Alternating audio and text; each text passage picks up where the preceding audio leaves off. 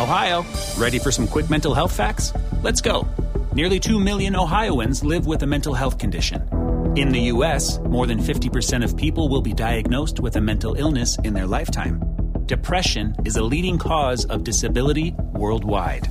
So, why are some of us still stigmatizing people living with a mental health condition when we know all of this? Let's listen to the facts and beat the stigma. Ohio, challenge what you know about mental health at beatthestigma.org.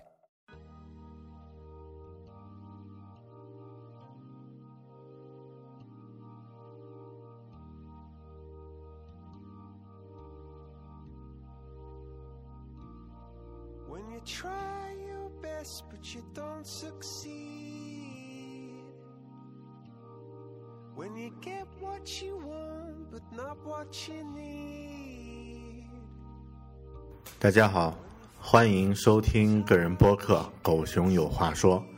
The Bell Big Talk，我是主播大狗熊。今天是二零一三年的四月二十一日。对很多中国人来说，刚刚过去的这三十多个小时的时间，注定是一段难熬或者难忘的经历。在我居住的这个城市昆明，目前窗外依然可以看到落日的余晖，屋子外面也有小朋友在追逐打闹，但是我们呃的邻省四川却经历一场又一次经历了一场这个大劫难。四川省的雅安雅安县在四月二十日发生了七级地震。截止二十一日十时，一共记录了一千二百四十七次余震。目前呢，已经有八十六一百八十六人死亡，呃，数万人受伤。到现在呢，很多呃主流的媒体和全国人民的注意力都集中在这场巨大的灾难中。在这个时候，我很自然的想起了几年前，二零零八年的五月十二日，四川省汶山县汶山大地震发生之后，我的当时的感受和心情。和很多人一样，我在上午猝不及防的听到了这样的一个呃灾难的消息，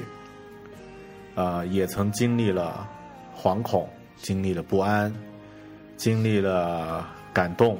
经历了想要做点什么事情的冲动，以致到后来，当大家都知道的一些事爆发出来之后呢，也经历过愤怒，甚至到后来略有一些麻木。但是，当四月二十日。同样，四川雅安又再次发生大地震的时候呢，我觉得很有必要，我们用“狗熊有话说”这个形式来传达一些我心里想的东西。每次有大灾大难的时候呢，就是人性的博物馆。当四月二十日发生了这场灾难之后，到今天为止，微博上、微信上充斥着各式各样的信息，一些言论，一些事件，一些无法证实的谣言，或者是一些呃还没有被挖掘的真相。可能微博或者社交网络并不是讨论这件事情的最佳场所，因为一百四十字无法描述一场巨大的灾难，反而可能会带来很多的误解。于是呢，我在微博上也没有说什么话，而是在想，能不能用其他的形式来做点什么。嗯。这也是我想今天问一下大家的一个问题：当你听到这期播客的时候，可能说明咱们生活在一个呃并没有受到灾难侵袭的地方，会感到很庆幸。但是作为普通人，你又能，你会在灾难来临的时候，你会做些什么呢？呃，刚刚说了一句话，没有每次有大灾大难的时候，就是人性的博物馆。我自己有这样的一个经历，今年年初的时候呢，呃，和一个合作伙伴出差的时候呢，遭遇了车祸。呃，我们没有任何的这个损伤，在一个事发地点呢下车等候警察前来处理。非常巧合，非常不幸的巧合，在我们等待的时候呢，有另外的一张车，因为同样的这个路段的原因呢，啊，同样也发生了车祸，这个。车呢，慢慢的翻倒在这个路边，啊，直接是对翻的，翻倒在路边。我平时对我的这个合作伙伴的态度呢，并不怎么样，因为我的这个合作伙伴呢，嗯，他有很多这个不好的缺点，自夸、自私、小气，呃，不爱讲这个，有一些小算计。呃，甚至还可以说啊，我觉得可以说一下啊，他到现在还有和我们合作的这个呃尾款欠款还没有给到，还没有给完。但是当天当我们看到这个一个突发的状况的时候，看到另外一张车翻在我们距我们几百米远的一个路口的时候呢，啊，我呆住了，我。其他的同车的两位同啊同行者，两位同事也呆住了。但我这个合作伙伴呢，却第一反应是带着大家喊了一声，冲向是呃发生车祸的这张车，救人救人是最要紧的。经过这件事儿，我觉得。当我们真正碰到灾难的时候，人的真实的一面才会爆发出来。虽然这个平时我的这个合作伙伴并不怎么样，但是经过这件事儿之后呢，就算他以后拖欠我们的欠款没有给，也就罢了。那回到刚刚那个问题，作为这个普通人。但当这个灾难来临的时候呢，你会做些什么？这是我想问大家的问题。那现在呢，有一个问题呢，我也想再解答一下：为什么要录这期博客？可能有的人会说，是不是想要消费这场灾难，利用这个灾难来传播？呃，那我也在博客里面坦白一下自己的这个心路。我的家人曾经因为意外、因为灾难呢离开了我。呃，在我小的时候，那经过这样的变故之后呢，我特别能够理解，当遇到灾难的时候，人那种无助的感觉和啊突如其来的不知所措，以及当我们经历了短暂的阵痛之后。要面对长期的悲痛的那种无力感，可能在那个时间你会迷失，会会误入歧途，或者找不到自己的方向。也许这个灾难是无法避免的，但是也有一些方呃，也有一些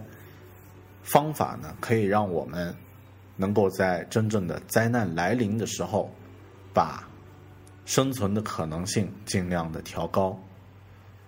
在去年的七月份，北京发生了罕见的大雨灾的时候呢，发生了一些这个不幸的事件，有人因为这场雨而丧生。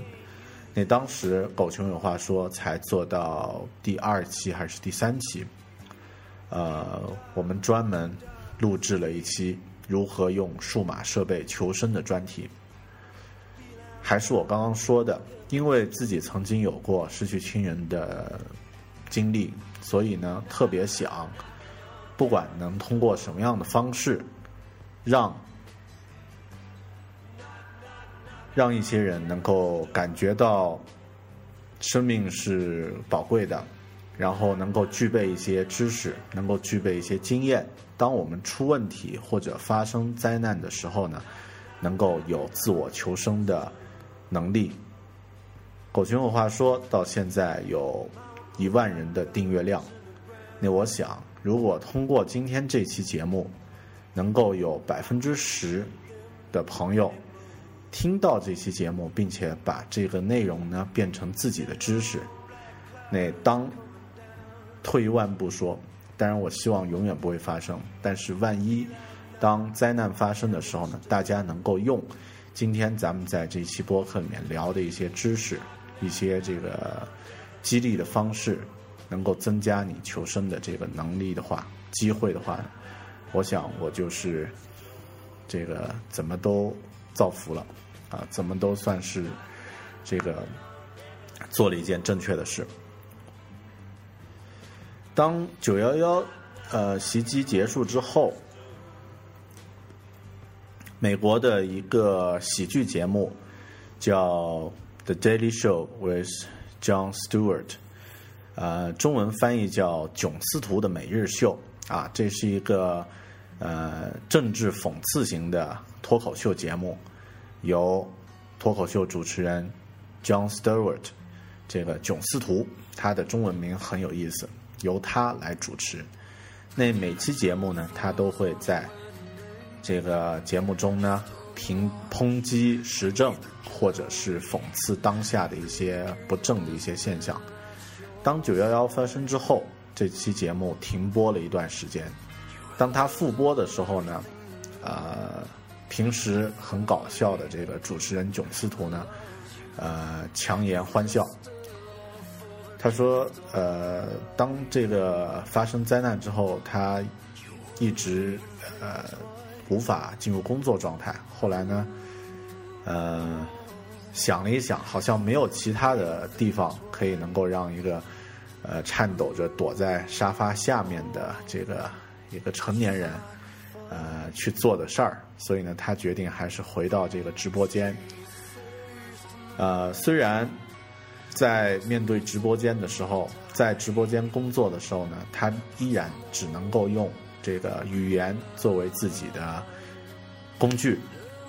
但是可能通过他的语言，能够让很多人觉得以前的生活还在继续，那他的作用就达到了。呃，那当碰到这个灾难的时候呢？捐款、捐物，或者是作为志愿者前往当地去，呃，去帮忙，这些呢，当你有一定能力的时候，啊，是去做，而且呢，不用抬出来讲。嗯，那我也仔细想了一下，对于像我这样的这个，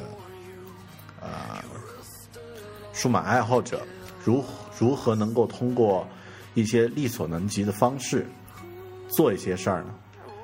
捐款那是必须的，捐物那是必须的。作为志愿者前往当地去这个帮忙，我没有那样的专业知识和技能。献血在呃在汶川地震的时候，我特别有印象。当时我在北京，啊，专门翘了一天班，翘了半天班，跑到王府井去这个。去献血车那儿去献血，啊，结果被告知我的血型的血呢已经满了，啊，没能献成。但是我心里一直惦记着这件事情。呃，之后的第二个星期回到昆明，啊，也是算出差，回到了故乡昆明。那呃，专门又再次找到献血站，献血站这个献血。那这一次呢，啊，如果有需要的话，我也会去做。但我想呢，我能够做的更有价值的一件事情呢，就是录制一期播客，像刚刚说过的，能够让哪怕只有几百个朋友听到这期播客以后，增加自己在遇到灾难的时候求生的机会，那我想我的这个价值就体现出来了。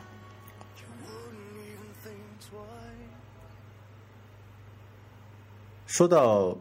遇到灾难的时候，英国的这个著名的求生专家怀斯曼总结过求生的三大要素，分别是决心、知识和工具。那决心呢，是这个求生金字塔的这个根基，它占的比重最大。当你有求生的意志的时候呢，很多时候我们就有了继续这个生活下去、继续活下去的这种勇气，然后呢，也会有这样的信念支撑着你在灾祸中能够活下去。想想自己为什么不能放弃？想想有没有人在乎着你？你有没有这个呃不能离开的人或者事？哎。想想这些东西呢，你就会有这个活下去的决决心。而知识呢，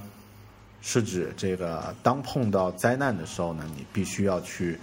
呃，如果你有这样的这个知识的储备，有这样的经验和知识的话呢，你可能能够增加很多求生的机会。比如说像这个我们啊，当发生了这个。北京七月份的这个大雨灾难的时候呢，灾害的时候呢，呃，如何这个从呃进水的汽车中逃生？那这种技能呢，在发生了这个灾难之后，很多电台、电视台都有报道。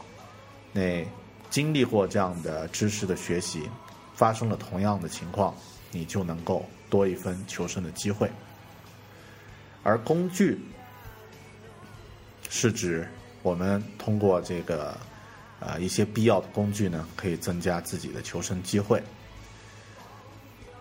这是求生的三个金字塔啊，三个重要的要素啊，它们的重要性呢依次啊有决心、有知识、有工具。那对于知识来说呢，我们今天会聊到一点点，但是更多的希望大家通过。这个专业的书籍或者网站来学习一些这个遇险的知识，而工具呢，实际上真正在碰到危急的时候，你需要的工具呢，往往都非常的简单，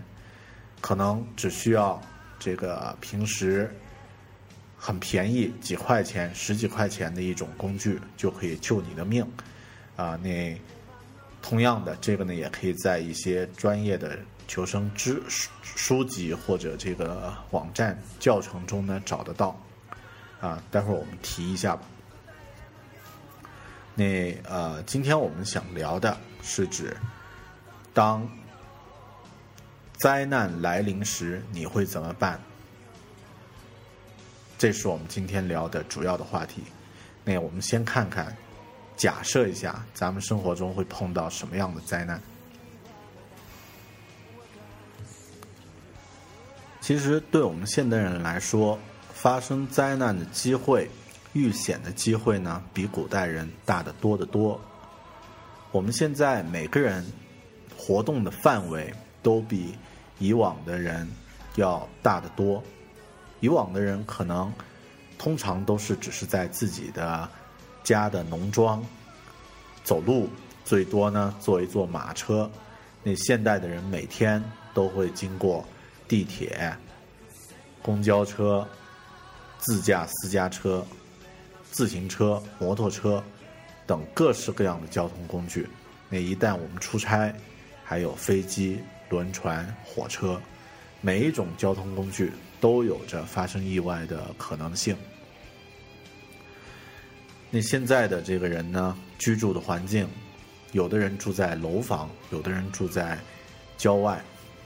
居住的环境呢，也比以往要复杂的多。我们使用的资源也比以往要复杂的多。古代的人碰到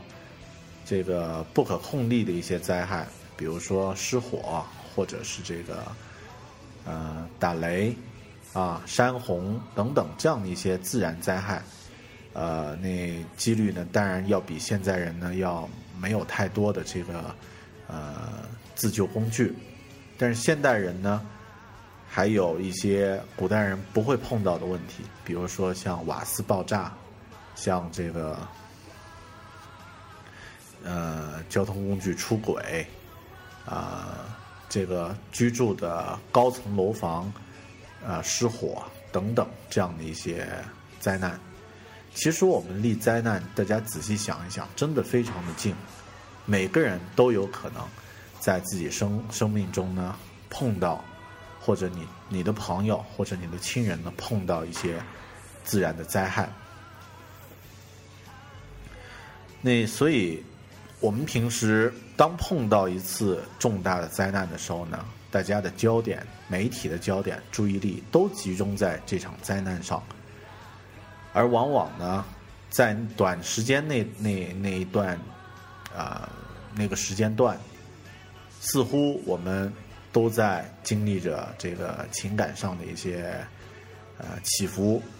然后仿佛正在经历生与死的考验。其实我们还啊、就是没有没有受灾的人们，也还是和原来的生活一样。当一段时间之后，半个月、一个月过后呢，事情呢逐渐被大家淡忘，然后周年之后，可能我们会在媒体上、电视上大概看一下当年灾害留下来的一些东西和这个灾后重建的一些东西，但是对我们的生活当天当下的生活没有什么改变。嗯、那这里呢，国外就不一样。举例子，呃，像国外有最受欢迎的求生类的节目叫《荒野求生》，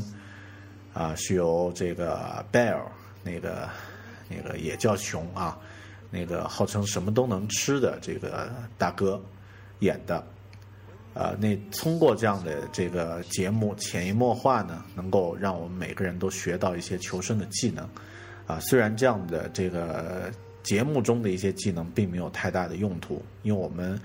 正常人、普通人很少有情况啊，有这个机会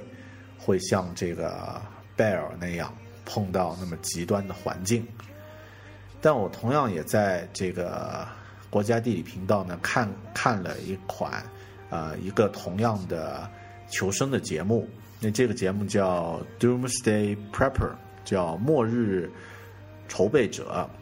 啊、它是讲了很多国外的一些人一直相信会有一个终极的灾难会到来，比方说核爆炸，或者是这个呃大型的自然灾害，然后会是全球性的这个灾害。然后这些人呢，啊、往往都是普通的老百姓，但是呢，在国外他有一些这个资源，那可以用来做一些准备。啊，那比方说有人呢是一个自己有自己的这个整栋的房子和地皮，那会在自己自家呢挖一个地下室，专门作为啊突发状况的紧急求生避难所。也有人呢会在这个，甚至有人会在离自己家里有一段距离的这个偏僻的地方呢，单独准备一个避难所。然后呢，每个星期，他们还会和自己的家人呢一起来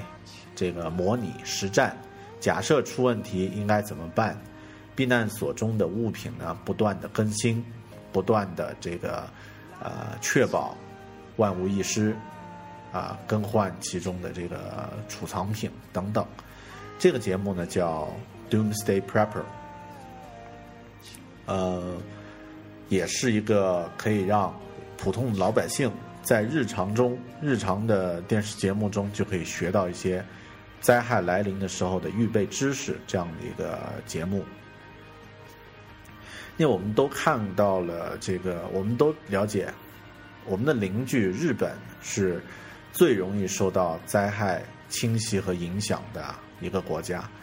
实际上，这个国家的人应该，如果按照我们自己的感觉来看，应该是会非常没有安全感，因为他们每天都会面临各种各样的天灾，而他们的这个国家是一个小岛。但是在遇到灾难的时候，日本人展现出来的那种镇静啊、那样的这个教养和呃，在他们的行为中蕴含的那种人性的正能量，都会让全世界为所震撼。这个并不是天生就有的，日本的小学生每个星期、每周都会做这个地震的演习、火灾的演习。啊、我的一个朋友说，他们去日本工作，在入职的时候，公司专门都会有这个灾害来临的这个演习，哪怕你只是到这个公司的一个实习，做一个实习实习生，都需要了解这个公司在碰到灾难的时候，紧急逃生口在哪里，如何求助，如何逃脱。这是上岗前必备的一个一个常识。那这样来看，我们呢，我们如果只是每一次发生灾难的时候，自己在脑海里啊、或者说自己在这个社交网络上抒发一下自己的情感，而并没有改变自己的真正的生活的话呢，那可能当灾难发生在你身上的时候，这个你付出的代价呢会大很多。那究竟你可以做什么呢？啊，我们先从这个预防、防灾这一块来说一下。呃，我想可以把这个灾难来临之前作为一个阶段，那它属于这个预防的、防灾的这个状态。呃，另外呢，可以把这个当遇险的当时、灾害来临的当下，你可以做什么事情？那这个呢，作为一个阶段，哎，就是如何避险，做一些知识上的一些介绍。那另外呢，是当灾灾难来临之后，你如何自救，如何救别人，啊、如何呼救，那分为三个部分来说。然后，因为今天说的这些内容呢，都是我自己在平时了解到，或者是这个平时也在做的一些，呃，一些实际的实践。肯定不会像很多专业的这个领域呢，呃，或者说很多专业的人员做的那么呃那么全面啊、希望大家只是以这期播客的内容作为一个影子，能够引发大家对安全、对生命的这个重视，哎，这是我的主要的目的。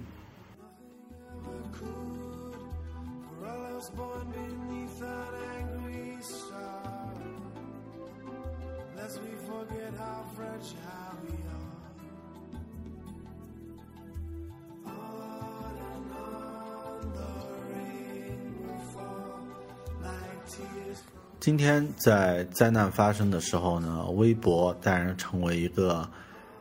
充满着各式各样的情报、观点、争吵和呃正能量事件的这个交汇点。有很多争执，有很多猜疑，也在这个微博上爆发了。这是以往的这个灾难，呃，我们也慢慢开始熟悉的一个一个一个过程。很多人呢对一些事情发生质疑，对一些呃这个别人的这个救灾的行为啊，或者是呃一些事件发生了质疑。那这个时候呢，我想说，其实，在讽刺或者质疑时，可以先反思一下，就是你做了什么。别人在做这件事，啊、有一些疑点受到你质疑的时候呢，反思一下，那你是不是连第一步都没有迈出去？你是不是什么都没做，而只是在电脑前、在手机前，通过这个社交网络消费着这一场这个灾难？如果你能够做一点事情的话呢，实际上可能就不一样。那我还是像节目刚刚开始的时候的那个观点，做好自己的本职工作，尽自己最大的能力，呃，在自己能力范围之内做一些力所能及的这个准备，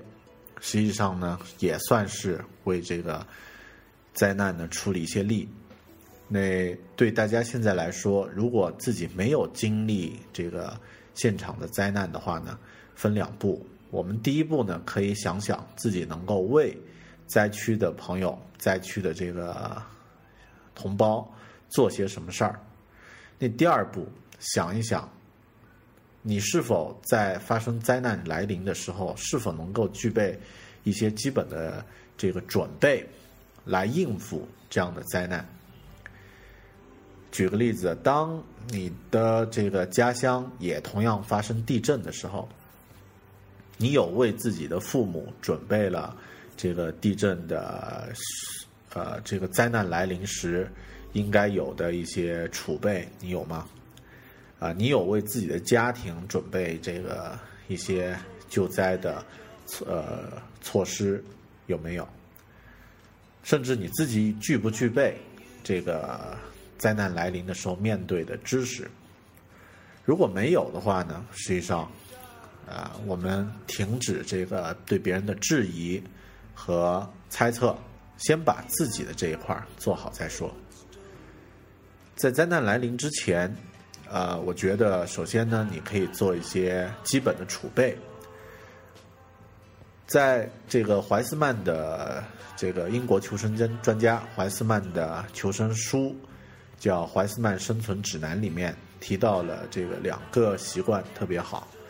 呃，我自己呢在现呃在发生汶川应该是玉树地震还是舟曲的这个泥石流发生之后呢，自己在家里也开始执行，就是准备两个东西，一小一小一大，小的呢叫救生宝盒，这是怀斯曼的原原述，那里面呢会装一些小件。通常这个救生宝盒呢，大概有这个一只一一个烟盒那么大，可以再小一点儿。那里面呢会装上这个鱼钩、鱼线，呃，这个小哨子，呃，小刀片，呃，打火的火石或者防防水的火柴，蜡烛，或者是这个能够确保能够亮的打火机或者微型电筒，呃。另外呢，还可以放一点这个呃消炎的药品，或者是这个防止感染的药品，呃，然后所有的东西呢要注意这个随时检查更新，呃，更换里面的药品。呃，那我自己呢给自己的给自己准备了一个这样的求生宝盒。给我老婆准备了一个，她随身携带；给我的丈母娘，这个老丈人，给我的父亲，都准备了这样的这个求生的这个救命宝盒，而且呢都很轻巧，随身携带。当然，里面这个宝盒里面实际上最重要的这个物品就是那只小哨子。这个呢，在很多的这个呃灾难发生的故事背后呢，大家都会发现，实际上呼救自救是最重要的。啊，那呃，现在呢，在淘宝上也有人卖这样的求生宝盒，但我觉得呢，自己做呢，实际上更能够有感觉，而且呢，呃，说明你更看重这件事情，因为制作本身也有一个仪式感。那我呢，就是用这个。小型的这个呃雪茄烟盒，啊铁皮的这个烟盒很窄很小，做了几个这个求生宝盒。另外呢，要有一个大的东西，就是在自己家里面呢要有一个救生包，啊紧急情况的一个救生包。这个救生包的原则呢是，当发生灾难的时候，你可以一把拿着就走的。啊，那在我家里。呃，我有一个，我老婆有一个，都分别放在我们床边的这个呃各自的这个角落，啊，在卧室里面固定的位置放着。那里面呢有这个呃电筒，有几块压缩饼干，然后有一个呃这个那个叫什么反射毯。啊，可以这个避寒的反反射毯，呃，然后呢还有这个另外一个救生的这个工具盒，啊，另外呢还有一瓶水，那这瓶水呢差不多三四个月啊两三个月我会换一瓶。那这个呢是我们的这个大的救生包，当发生灾难的时候，如果我们在家发生水灾、火灾或者地震的时候呢，可以第一时间呢拿着这个东西，啊，啊，至少可以确保一到两一到两天这个饿不死、渴不死，然后呢里面还有这个照明的设备，呃，这是我自己的一个一个经验，自己家里面看完这个。怀斯曼求生指南之外，之后呢，我就有这样的两个东西，而且呢，这个，呃，我们的物品是要经常更新的，啊，呃，但这里呢，我也自我检讨一下，就是我们的知识或者说这个一些信息的更新呢，却不是那么及时。在之前，呃，咱们播客里面聊到 GTD 的时候呢，GTD 里面有非常重要的元素叫回顾。就是定期的去回顾你的工作成成果和这个事项，那对于这个救生的求生的这个知识经验和物品呃这一块来说呢，同样的也需要经常去回顾和更新。你的物品需不需要更新了？然后一些知识需不需要定期的重新训练？比方说你们家有没有这个定期针对这个灾害提出一些小的建议？好的，那这是我们的这个可以准备的第二点啊，第一点啊，就是紧急求生的一些家庭的一些工具。那另外呢，你在灾害来临之前，没有灾难的时候，你可以做些什么事儿？呃，很重要的一点就是要让你的家人也成为准备的一员，要让你的这个家庭成员也成为。自己的这个呃有享有同样的信息。刚刚说过，我家里的这个长辈手上都有这样的一个救生盒。在我记得是在这个沟渠发生泥石流的时候呢，呃，我开始把这件事情当真了，然后制作了几个这个求生盒，然后在家庭吃饭的时候呢，分别给了这个家里的长辈。原先我们想，原先我在想，这个长辈可能会觉得，呃，不当回事儿，觉得这个事儿呢，这个可有可无，甚至是说笑。但实际上呢，呃，和我的预期呢恰恰相反。呃，成呃长辈们，就是生呃五十年代、四十年代、六十年代这呃生的出生的这群人呢。他们其实对灾难的理解要比我们要深刻的多，每个人都很郑重的这个，呃，接过这个求生盒，啊，然后呢，了解其中的物品的使用方法，啊，每个人其实都把它当回事儿。那我想，这个呢，也是大家可以在自己家里面推广一下。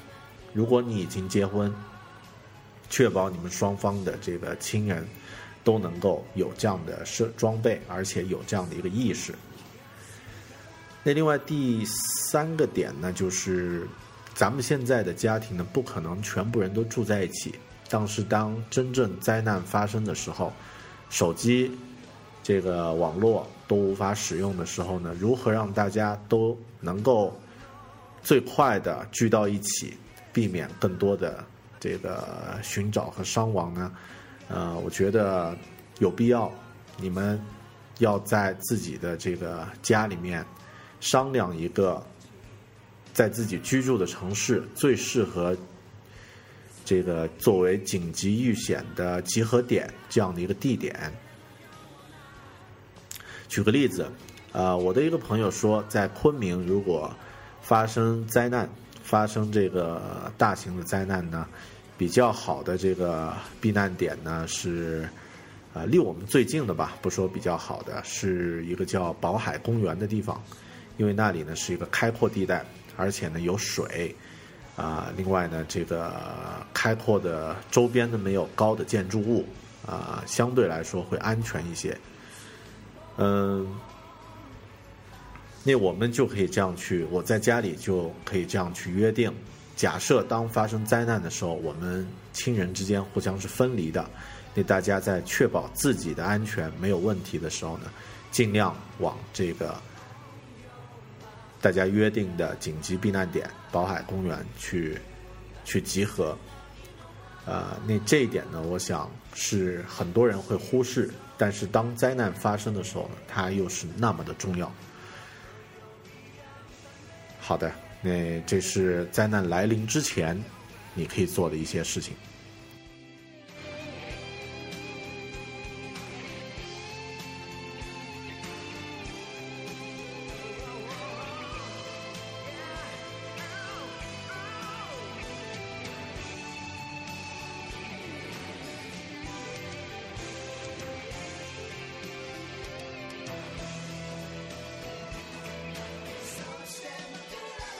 灾难来临了，不管是地震、火灾，还是这个交通工具出事儿，你碰到了一场这个灾难，在那几秒钟，你的反应、你的知识储备，可能就决定了你能不能这个生存下去。所以呢，要具备一定的避险知识。呃，就像我在之前。波特开播客开头之前说到的知识的储备呢，我们不可能用一期节目来聊那么多。大家可以在呃感兴趣的时候呢，翻看一下一些专业的书籍和网站。那这里呢，因为这一次四月二十号的这个灾难是地震，所以呢，像网络上已经有的一些这个地震求生的法则，比如说像黄金三角。这个地震时要找一个最稳定的一个支撑点的一个一个呃一个承重墙也好，或者是一个承重的物品，比如说冰箱啊，或者是其他的一些这个大的柜子，然后呢躲在这个墙和这种物品中间的这个三角地带，那这这样的话呢，你的求生几率会大得多。这个呢是。汶川地震之后就出现的这个黄金三角的这个救生的指南，当然我从来没有经历过地震，也没有朋友经历过，所以并不知道这样的黄金三角在执行起来的这个难度和正确性。但我想呢，大家可以多一些类似的这样的知识储备，甚至你在自己家里可以预预演一下自己的家和办公室，假设出。出现这个突发的灾难，哪里是最快、最迅速可以去躲避的地方？啊，自己呢先有一个，先有一个准备，那呃，准备不会不会是坏事。另外呢，是当你外出的时候，我自己也有这样的习惯，到陌生的地方，开车去陌生的地方。或者是这个前往一个陌生的地点呢，到了以后先看一看这个出口在哪里，或者说先看一看逃生的逃生逃生口在哪里。这个习惯呢，听起来是很，好像是很很胆小，甚至很神经质的这样的一个习惯，但可能它在突发危险的时候就能救你的命。去到一个陌生的餐厅吃饭，万一突然发生火灾，呃，入口已经被阻塞了。那假设你事先看到了某个地方是通向厨房，厨房通向通常有倒垃圾啊什么的地方，你是不是你就能够找到一个逃生的地方呢？你多一些准备不会有坏事，而且养这样养成这样的习惯一点都不。麻烦也不会费太多的时间和精力，反而还可以给你训练一下自己的这个观察能力。这是第二个建议。你当遇险的时候呢，第三个建议就是一定要理理智，一定要这个不能慌，也就是要像这个《银河系漫游指南》的那句名言一样：“Don't panic，不要慌。”但是我们现在这样说的话，我觉得基本上不太可能。如果你没有经历过真正的这个大灾大难的话呢，很难不慌。呃，那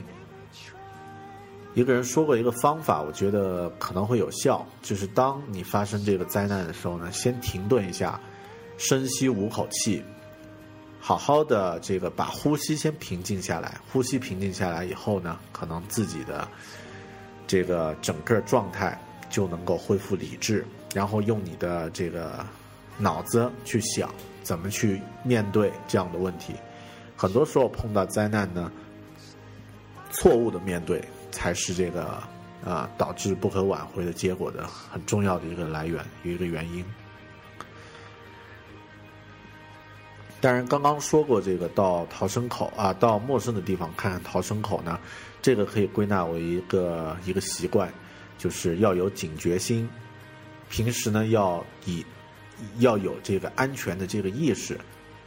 当你乘坐交通工具的时候，发现这个交通工具有隐患，刹车不灵呀，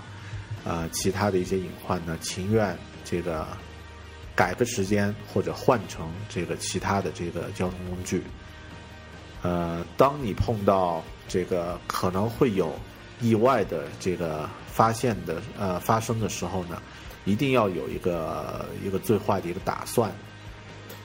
说到这里呢，我又不得不提一下，就是七月二零零一二年七月份北京大水的，这北京遭受这个大雨雨灾的时候呢，呃，在广渠门吧，应该是广渠门呢有一个呃，这个做出版的一个编辑编辑老哥，在雨天呢去和别人谈事儿的路上呢。被困在这个广渠门立交桥下，后面的汽车进水，最后呢活活被淹死在自己的车里。那实际上呢，灾难之中有很多时候它是可以避免的，它可以避免走那条路，它可以避免涉水，这个往旁边走，它可以避免这个很多的这个可能，但最后呢，现实就朝着最。不应该发生的这个遇难的这个这个可能方向发展了，所以呢，自己一定要有警觉心。如果你有警觉心的话呢，就主动的在一个环节停下来，可能灾难就不会再发生。那这是当遇到灾难的时候呢，需要去这个呃当下的一个反应。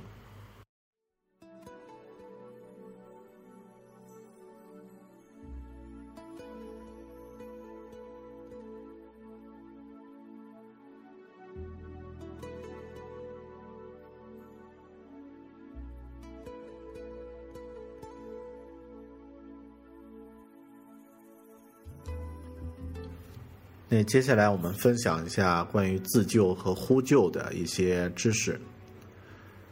当这个灾难来临之后，可能你被困在了一个地方，或者你已经受伤了，那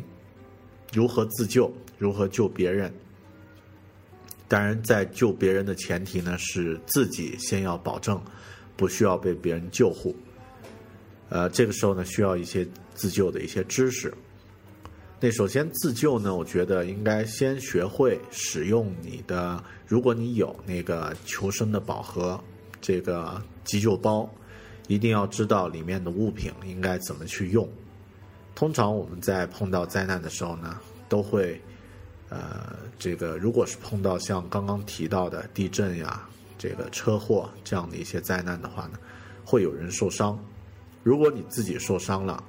是否知道怎么去处理伤口，怎么去急救？呃，那我觉得每个人都应该在看网络视频之余，花那么五分钟时间，同样也在网站上你搜一下这个胸外心脏心脏这个急救，或者搜一下人工呼吸。呃，会知道溺水的时候，这个人休克的时候，如何通过胸部、呃胸外心脏挤压，呃来来急救。那可能你会这样的一个技能，就能够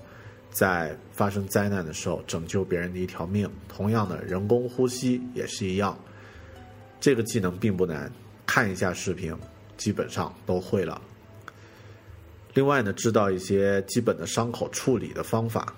比如比如说碰到这个灾难来临的时候，一些擦伤、割伤，那啊避免伤口不接触水、不感染更重要。那如果是碰到这个呃出血的话呢，尽量在这个呃就是让让这个伤口呢处于这个比心脏的这个。呃，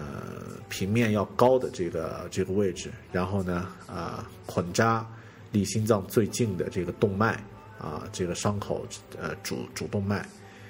呃，这些呢是一些常识，在怀斯曼生存指南里面也有，在任何一本这个求生指南中呢也会有。那如果是这个骨折或者是这个。呃，颈椎啊这样的一些位置受伤的话呢，一定要注意固定。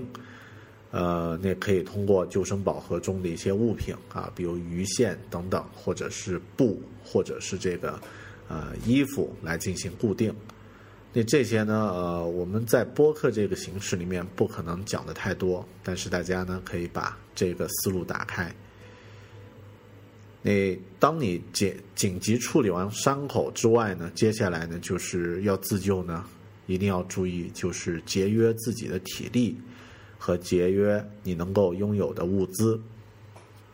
通常我们都知道，像因汶川地震的时候、玉树地震的时候呢，救援队都会很难及时的抵达这个第一时间抵达呃事故发生的现场，通常呢。呃，在第二天、第三天才能够陆续的有人来来拯救你。那这个时候做好最坏的打算，你的体力要尽量节约下来。当处理好伤口之后，假设你被困在某个地方，要尽量的节约自己的体力。呃，比方说啊，假设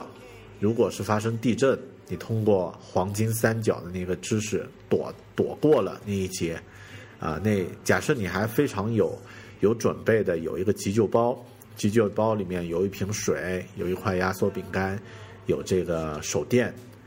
那你要做的呢，除了镇定之外呢，就是这个要呃控制好你的体力，节约你的体力，节约你的物资。可能你这瓶水要撑三天，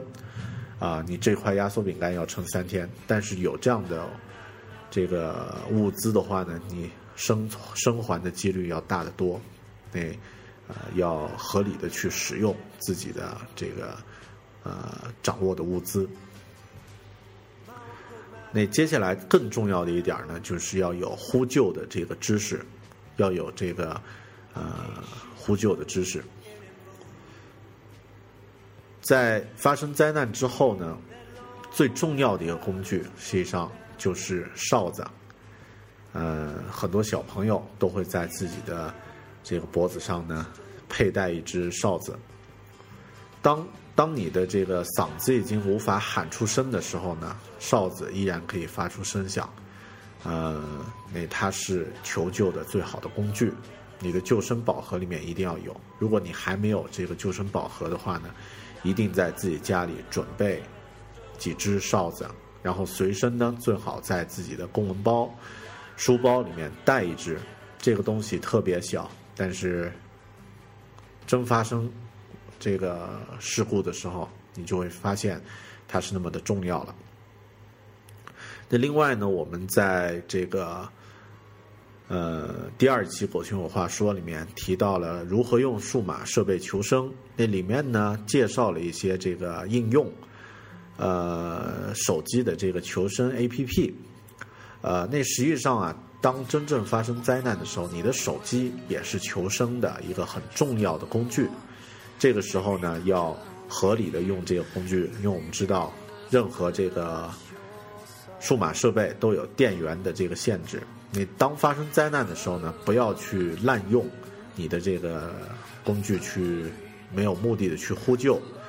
呃，你可以比如说你的手机只有百分之十五的电，你发生了这样的灾难的时候呢，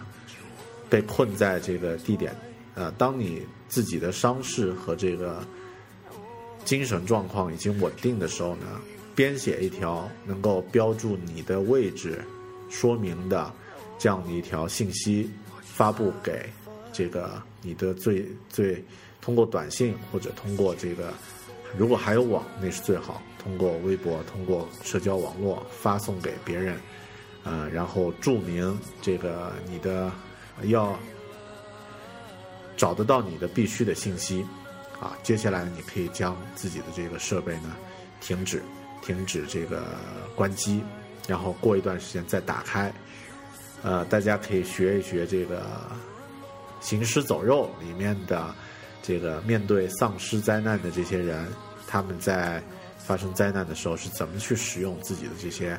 有电源的这个设备的，或可能会有一些收获。那另外呢是这个。啊，自己平时也要会用这些工具啊，呃，也要和这个别人和自己的亲人朋友呢有一些约定。碰到这样的问题，我发一个信息，你能够看得懂，而且能够当真。最后一块呢是这个自己的心理，一定要能够撑得住，要有求生的这个信念。呃，想想值得你活下去的这个动力。好，这个呢是在。发生灾难之后，如何应用这个自己已有的工具和经验呢？自救，并且呼救。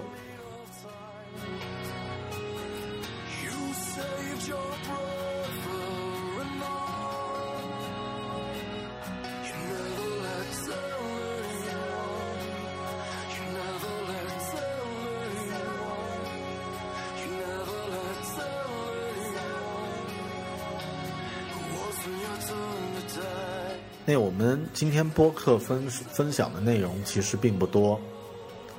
因为音频的形式不能够传达很多信息。呃，那最后呢，分享一些知识库、知识豆啊，可以看刚刚一直在提到的《怀斯曼生存指南》这套丛书。通过这套丛书呢，你可以看得到所有在遇险的时候必须啊。需要掌握的这个知识和能力，那这套丛书呢，一共有三册，有这个生存指南，有驾驶遇险的这个驾驶指南，还有这个平时锻炼身体这个呃预防遇险的这个健身指南，啊，很值得去看。那另外呢是啊，推荐一个 A P P，这个 A P P 的名字叫。呃，现场急救指南，现场急救指南啊，在我的这个 iPhone 里面呢，呃，有一个应用是永远不会删的，就是这个现场急救指南。那其中呢，有提到很多这个遇险的时候呢，可以去做的这个措施，然后一些急打的电话，还有可以群发的这个信息啊。那这一块呢，是这个应用呢非常不错。呃，是 Pro 版的，是收费的，但这个钱我建议大家可以花。呃，另外呢，在网络上和在电视上呢，有很多关于遇险灾害的这个专题片和这个教学片，大家呢不妨找来看一看。地震是其中一项，那还有其他的这个其他灾难的这个专题片，找来看一下。同时呢，在大家居住的地城市呢，也会有类似的这个培训机构，或者是这个呃实践机构培训班，不妨去参加或者报名。比方说，所有的医院都可以学习到如何进行这个胸外的这个心脏紧急按紧急急压抢救啊。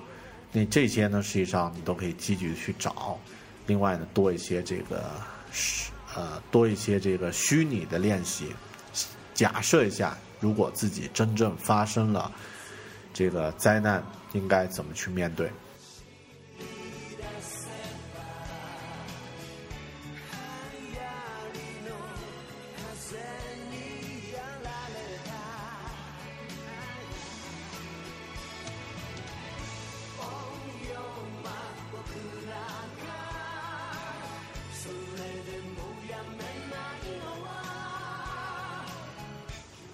最喜欢的一部科幻电影呢，叫《银翼杀手》。在这部电影最后呢，里面的主角说了一段台词：“我见过你们这些人无法相信的事，太空战舰在猎户座的肩膀熊熊燃烧。我注视万丈光芒在天国之门的黑暗里闪耀，所有的那些瞬间，都将在时间中消逝，如同雨中的眼泪。”那。四月二十号的这场地震灾难呢，没有任何人希望它还是来了。但是以往的灾难呢，通常都会在时间之后，我们的记忆和悲痛呢，同时都会慢慢的褪去。我真心想，希望，呃，最终呢，只能是悲痛，这个。褪去，而教训应该留下来，能够改变我们自己生活的真实的一些习惯。谢谢大家收听这一期《狗熊有话说》的 Bell Big Talk，祝福雅安人民能够战胜这场灾难，重建家园。让我们一起为。雅安祈福，谢谢大家，再见。